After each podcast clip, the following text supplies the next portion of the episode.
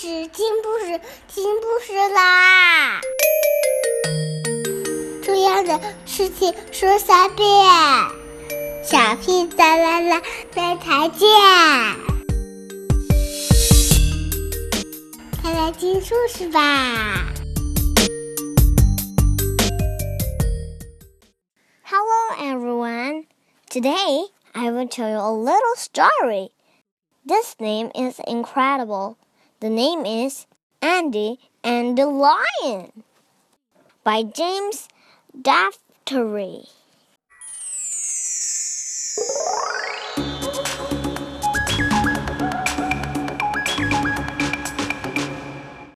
Andy and the Lion. Chapter 1 It was a bright day with just enough wind to float a flag. Andy started down to the library to get a book about lions. He took the book home and read and read. Andy read all through supper and he read all evening and just before bedtime. His grandfather told him some tall stories about hunting lions in Africa. Every story ended with, and then I gave him both burls that night. Andy dreamed all night long that he was in Africa hunting lions. When at last morning came, Andy woke up. The sun was looking in at the window, and Prince was tugging at the bedclothes. The lions had left, but Andy kept thinking about them. Andy thought lions on the back porch and his father had to remind him to wash behind his ears.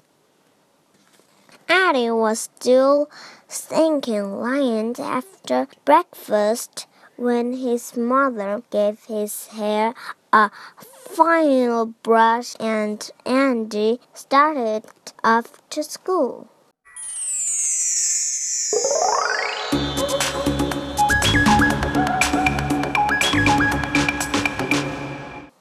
Chapter 2 Annie walked along, throwing his books and whistling a tune. As he came to the turn in the road, he noticed something sticking out from behind the big rock just at the bend. It looked very queer.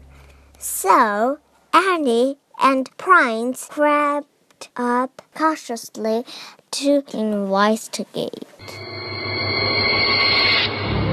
It moved. It was a lion.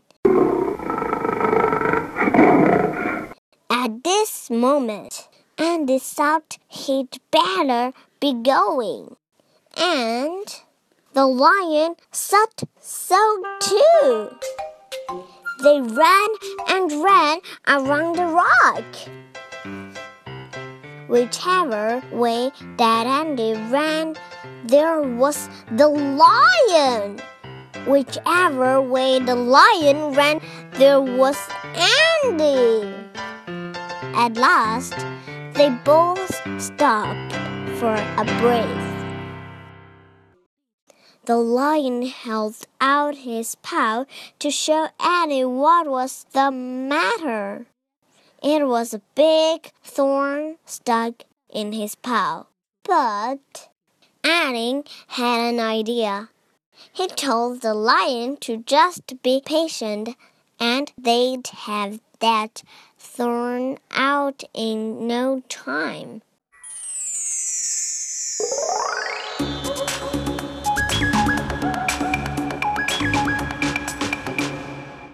Fortunately, Annie always carried his pliers in the back pocket of his overalls.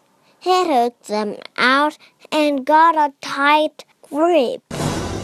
Then Andy braced one foot against the lion's paw and pulled with all his might until the thorn came out. The great lion licked Andy's face to show how pleased he was. But it was time to part, so they waved goodbye. And Andy went on to school, and the lion went off about the business of being a lion.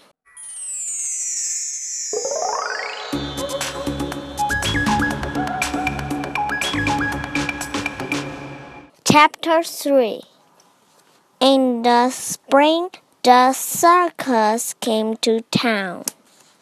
Of course, Annie went. He wanted to see the famous lion act. Right in the middle of the act, the biggest lion jumped out of the high steel cage and with a terrible roar dashed straight toward the people. They ran for their lives, and in the scramble, Andy found himself in the lion's path. He saw his last moment had come, but then who should it be but Andy's own lion? They recognized each other and danced for joy. When the crowd came back ready to fight the lion and capture him, Andy stood in front of the lion and shouted to the angry people. Do not hurt this lion. He's a friend of mine. Then, the next day, Andy led the lion and all the people in a grand parade down Main Street to the city hall. There, the mayor presented Andy with a medal for bravery and the lion was very much pleased. And the next day, Annie took the book back to the library.